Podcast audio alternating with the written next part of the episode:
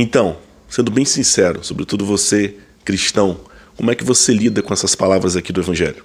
O filho do homem deve ser morto e ressuscitar no terceiro dia. Eu sou a ressurreição e a vida, o que crê em mim, ainda que esteja morto, reviverá. Essa outra aqui, ó. Todo que vive e crê em mim não morrerá eternamente. Ainda tem uma última aqui. Na ressurreição dos mortos, os homens não tomarão mulheres, nem as mulheres tomarão maridos, mas serão como anjos no céu. E a primeira pergunta que eu faço para você é: você crê no que eu acabei de ler aqui? Crê na ressurreição? A segunda é: será que a crise de fé, o não crer na ressurreição, está de alguma forma matando, afetando as pessoas, afetando a nossa humanidade? Fique comigo até o fim desse vídeo? Se você ainda não é inscrito nesse canal, se inscreva, compartilhe, comente esse conteúdo e vamos lá.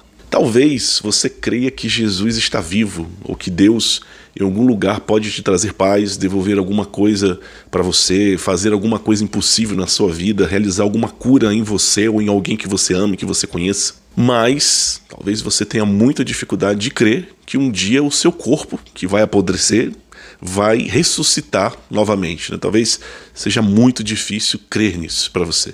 E aí entra o ponto: essa falta de fé na ressurreição, sua, minha, nossa, tem afetado diretamente as pessoas. Eu quero começar aqui contando uma história para vocês. Na teologia existe um termo para falar dessas realidades últimas, que é a escatologia.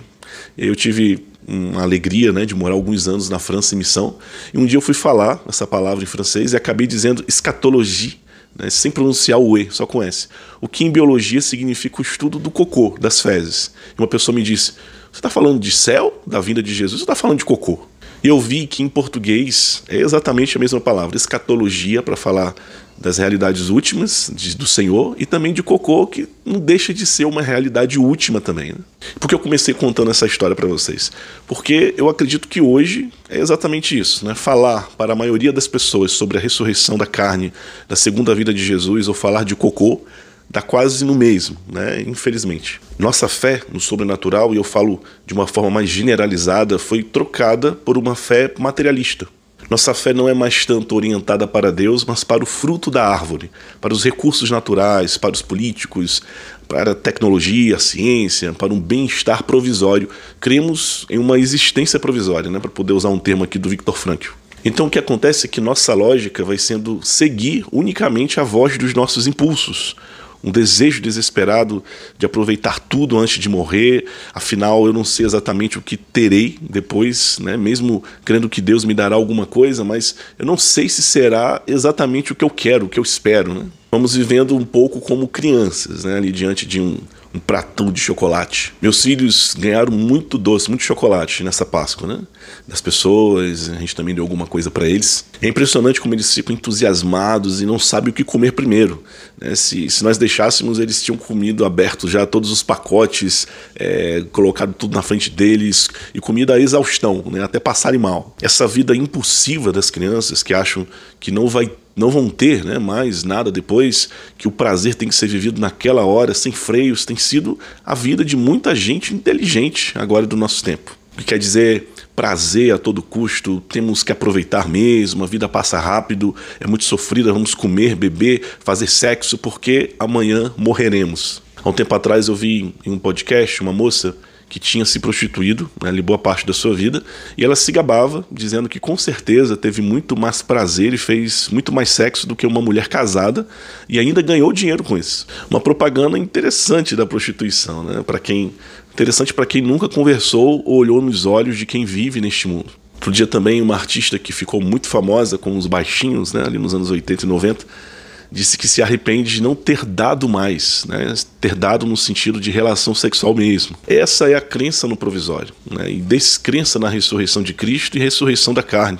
E olha, eu sou católico, e sei que a fé é um dom de Deus, é uma graça dada por Deus, mas o conteúdo da fé também é transmitido, é ensinado, se aprende com a inteligência. Sem dúvida, a voz das ideologias dos últimos séculos, né, a voz ali de Nietzsche, de Marx, né, o niilismo, o positivismo, toda uma ideia materialista, utilitarista do homem, não adentrou somente os ambientes acadêmicos, né, ali os colégios ou a mídia, mas tocou também as pessoas de igreja, nós cristãos e também os nossos líderes. Falando nisso, não tem tem como não lembrar, aqui, no caso do Brasil, por exemplo, da teologia da libertação, que na intenção de aliviar o sofrimento, sobretudo a consciência das pessoas, e na busca de uma justiça social, passou a pregar uma religião, uma prática muito materialista, muito voltada para este mundo.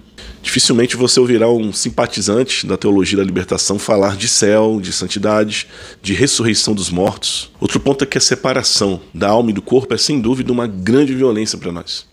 Fomos criados para que essas duas realidades vivessem juntas para sempre. No entanto, o homem pecou. Mas Jesus veio, viveu esse momento violento e dolorido da morte e ressuscitou. E no fundo, todo homem sabe que as coisas não terminam aqui, não terminam com a morte. Jesus, esse homem histórico, veio somente confirmar o que nós já sabemos, né? e por sua vida ele nos mostra esse além do céu, né? a eternidade, e se desejamos, se queremos, né? nossa carne um dia também ressuscitará. Sem dúvida é uma questão de fé, mas que uma multidão de homens e mulheres de todas as idades, culturas ofertaram sua vida por crer no testemunho de Jesus e dos primeiros mártires. Você que chegou aqui e não crê, procure conhecer mais, né? ouça o apelo da fé no seu coração, na sua vida. Agora, se você já crê, então te digo, não se deixe embalar pelas ideologias de hoje, aquelas de amanhã, mas tenha, procure ter uma fé enraizada. Muito obrigado pela sua atenção, pela sua audiência. Repito, se inscreva, compartilhe esse conteúdo, comente e espero você no próximo vídeo aqui do canal. Deus abençoe.